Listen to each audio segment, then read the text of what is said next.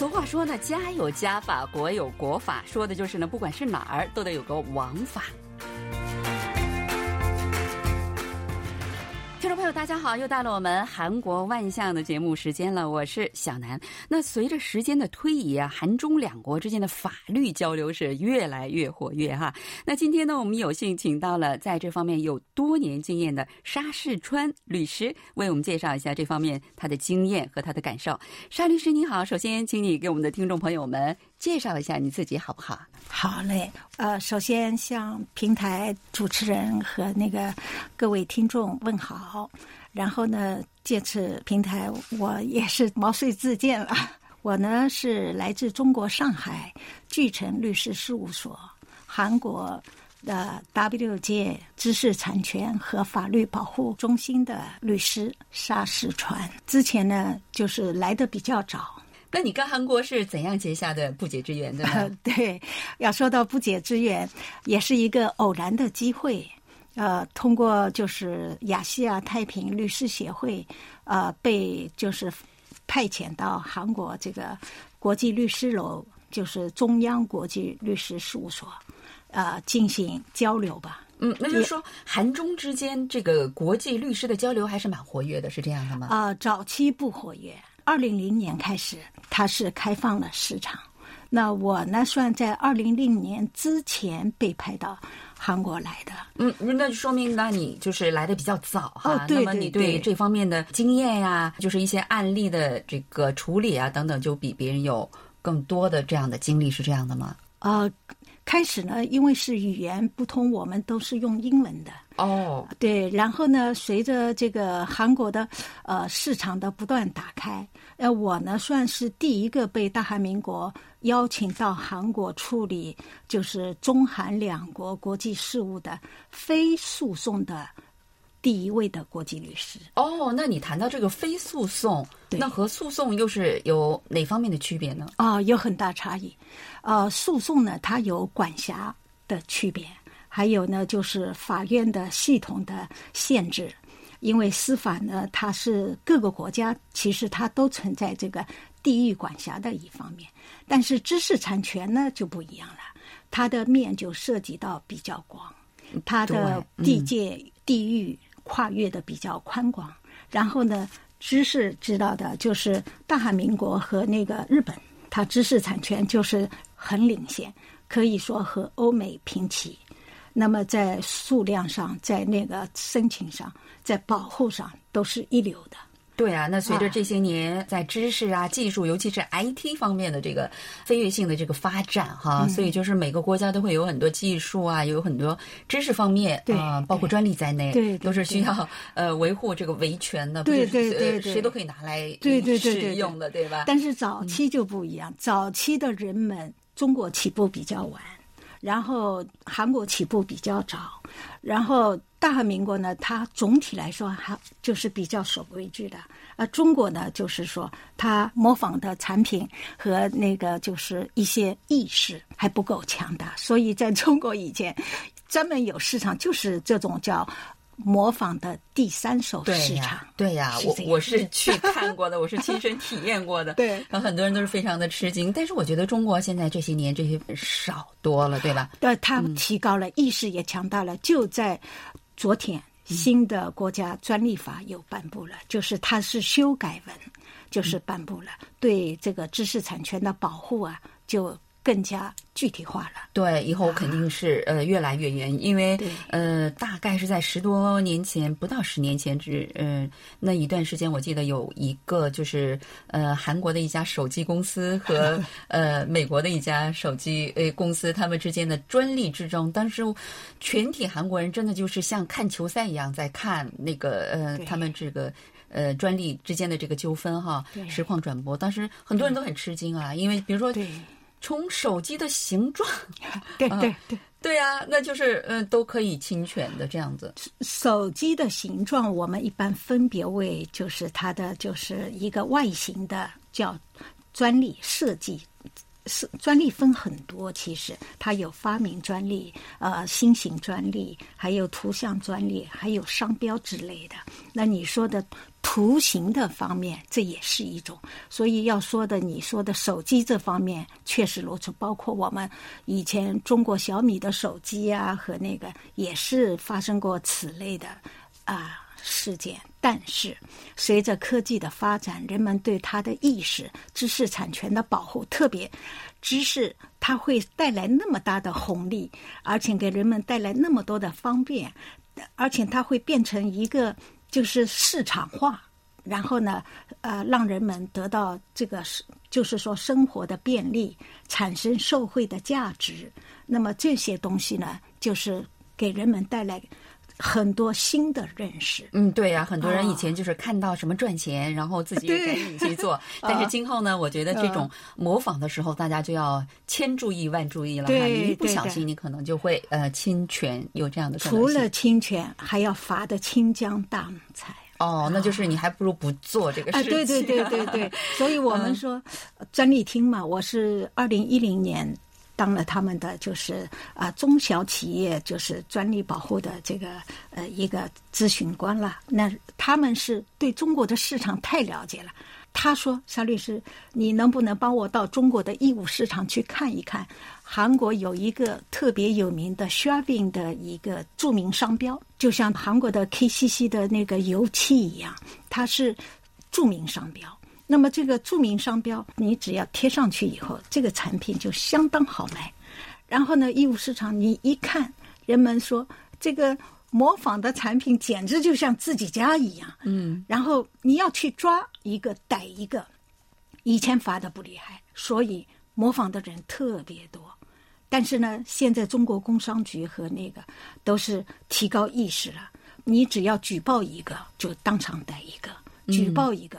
当场逮一个，包括中国的食品啊，什么都强化了。不仅仅是通过这个韩中之间，或者是呃中国跟其他外国的呃这些呃有关知识产权呀、法律方面的一些交流和合作，大家就是呃可以说不仅仅是中国的提高了，其实在这个期间呢，韩国和全世界其他的国家也在提高了哈。我觉得这真的实际上是一种非常可喜的事情。司法市场的改革吧，爱买假货的朋友们，可能你们今后可能就会比较困难了哈。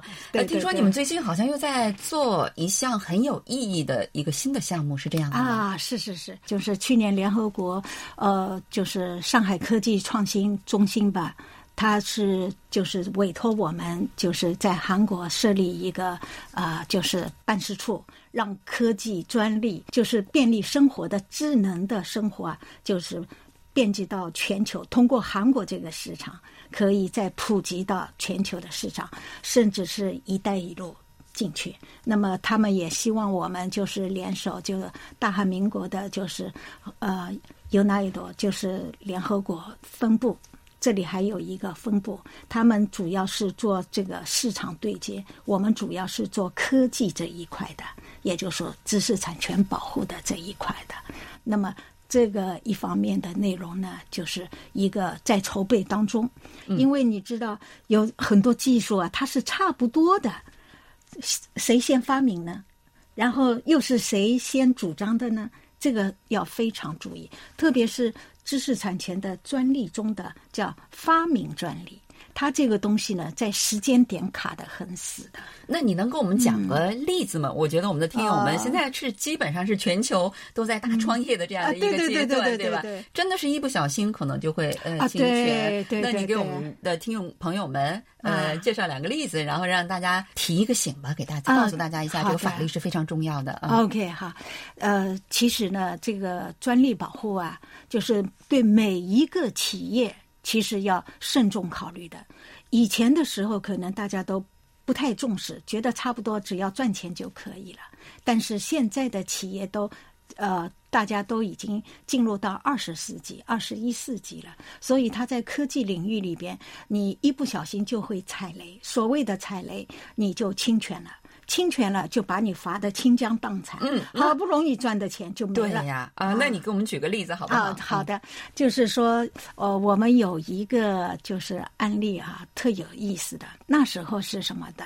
这个专利呢，就是一个 painting，painting 呢，就是这个就是 coating 一样的一个技术专利，它呢油漆是吧？不是油漆，它这个就是粘合粘合的粘合的嗯，它这个一个非常强度化的。嗯 painting 呃呃，我们说的就是，就简单的说，认识比较广泛的一种就是锅吧，就是不粘锅吧。哦它上面也起到有一个 coating 的一个，就是这个层面。嗯嗯衣服呢也有这个 coating 的层面特别在嗯非洲那个地方，你不能贴上去的东西跳跳跳就跳下来了。对它这个东西怎么让它牢固？还有烟盒上边的这个 coating 这个技术。嗯对，一开始的时候呢，人们觉得这个技术不太容易模仿的，嗯呃，也有技术培训，然后这个技术呢，就是引进去了，就是人们这是一个中外合资的一个企业，但是经过两年三年，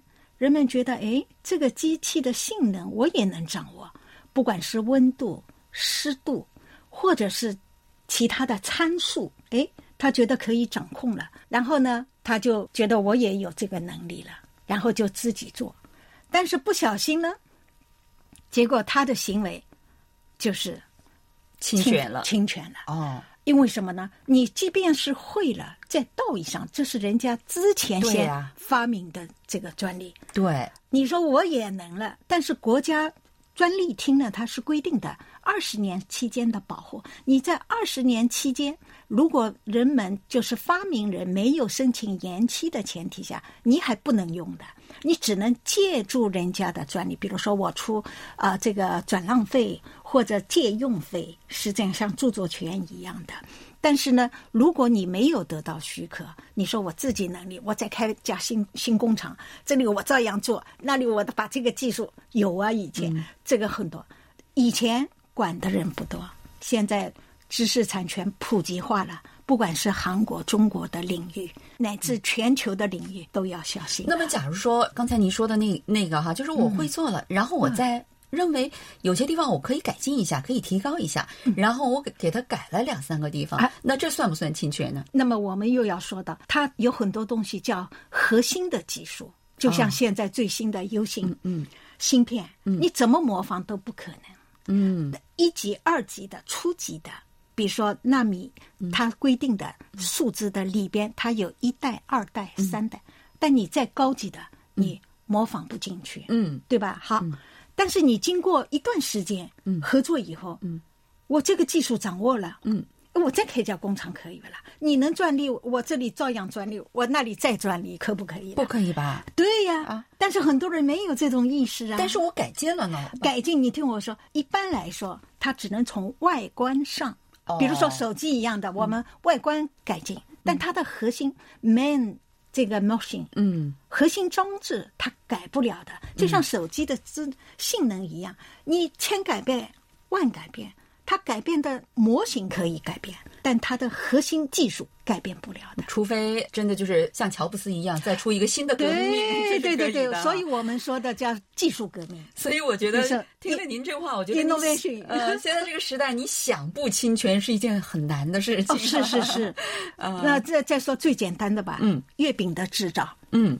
也有机器设备，那么月饼是中国的专利，啊，但是你拿到韩国也可以啊，对不对？好，韩国的出手这个 K，它也可以就是制造加工，还有大蒜这个制造的机器也可以呢。但是你成批成量的转化为流通商品以后，那么你赚钱了，发明的人，比如说机器发明的人。